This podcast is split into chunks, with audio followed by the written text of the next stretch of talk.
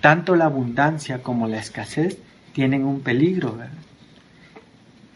Vemos que la escasez, mucha escasez, habla, por ejemplo, en, en Proverbios, dice, no me dé riqueza ni pobreza, dice, no sea que siendo pobre robe y blasfeme tu nombre y que tenga mucho me olvide de ti. Dice, él está hablando de un, de un punto intermedio y es interesante porque también no tener, ¿verdad? O estar en una situación muy, muy extrema de, de pobreza, de falta de recursos, es peligroso.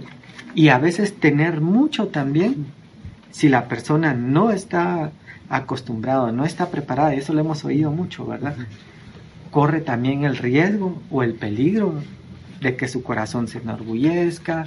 Por ejemplo, vemos que muchos hombres, por ejemplo, que ya tienen mucho dinero, tú dices, ay, ahora ya me alcanza para tener cinco hogares si quiero, y terminan enredándose, complicando su vida, si no Salomón, ¿verdad?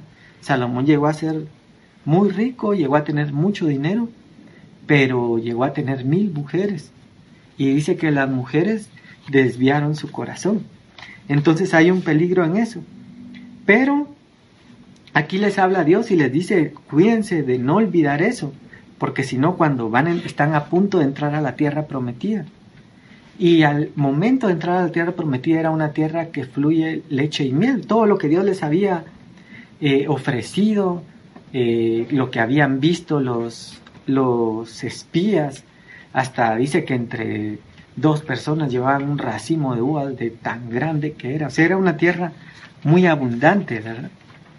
Pero había el peligro de que eso desviara su corazón. Entonces les habla, ¿verdad? Que acuérdate de Jehová tu Dios en el, en el verso, no, el verso 16, por ejemplo.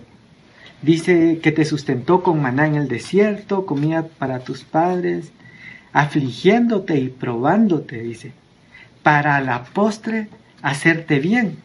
Eso nos habla, y cabal hablábamos hoy también, lo hemos mencionado, que a veces Dios permite etapas en nuestra vida que van a ser de apretura o escasez, pero no es la voluntad de Dios que permanezcamos ahí siempre, ¿verdad? Aunque Pablo dice, yo he aprendido a contentarme cualquiera que sea mi, mi situación.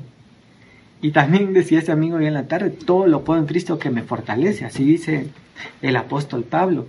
Pero eso es interesante porque él, decía alguien, y tiene mucha razón, el que no es feliz con lo poco, aunque llegue a tener mucho, nunca va a ser feliz.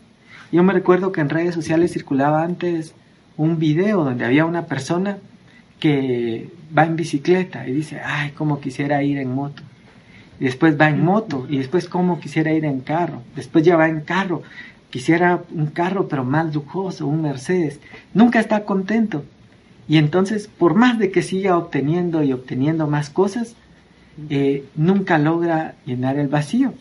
Por eso dice también la Biblia, el que es fiel en lo poco, va a ser fiel en lo mucho, ¿verdad? Y entonces Pablo dice, he aprendido el secreto para contentarme cualquiera que sea mi situación. Entonces, el que aprende a contentarse con lo poco, cuando Dios le dé más, va a ser feliz. El que no aprendió en lo poco, aunque Dios le dé más y le dé mucho, de todas formas siempre va a seguir esa eh, infelicidad, ¿verdad? Y porque siempre van a haber personas que tengan más que él.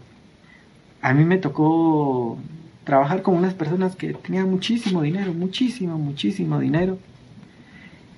Pero era interesante porque aunque ellos eran millonarios, tal vez multimillonarios, diría, tenían demasiado dinero, sus vecinos tenían más dinero que ellos. Y por ejemplo, ellos no tenían helicóptero, sus vecinos sí ellos no tenían avión, sus vecinos sí. O sea, imagínense esos, esos, esas comparaciones. Y luego ese vecino que tenía muchísimo dinero, que tenía, sí tenía helicóptero y tenía avión, comparado a otras familias que tenían más, su avión no era tan lujoso como el de las otras. Entonces, el que no puede ser feliz con lo que tiene hoy, difícilmente va a ser feliz con lo que, con lo que venga.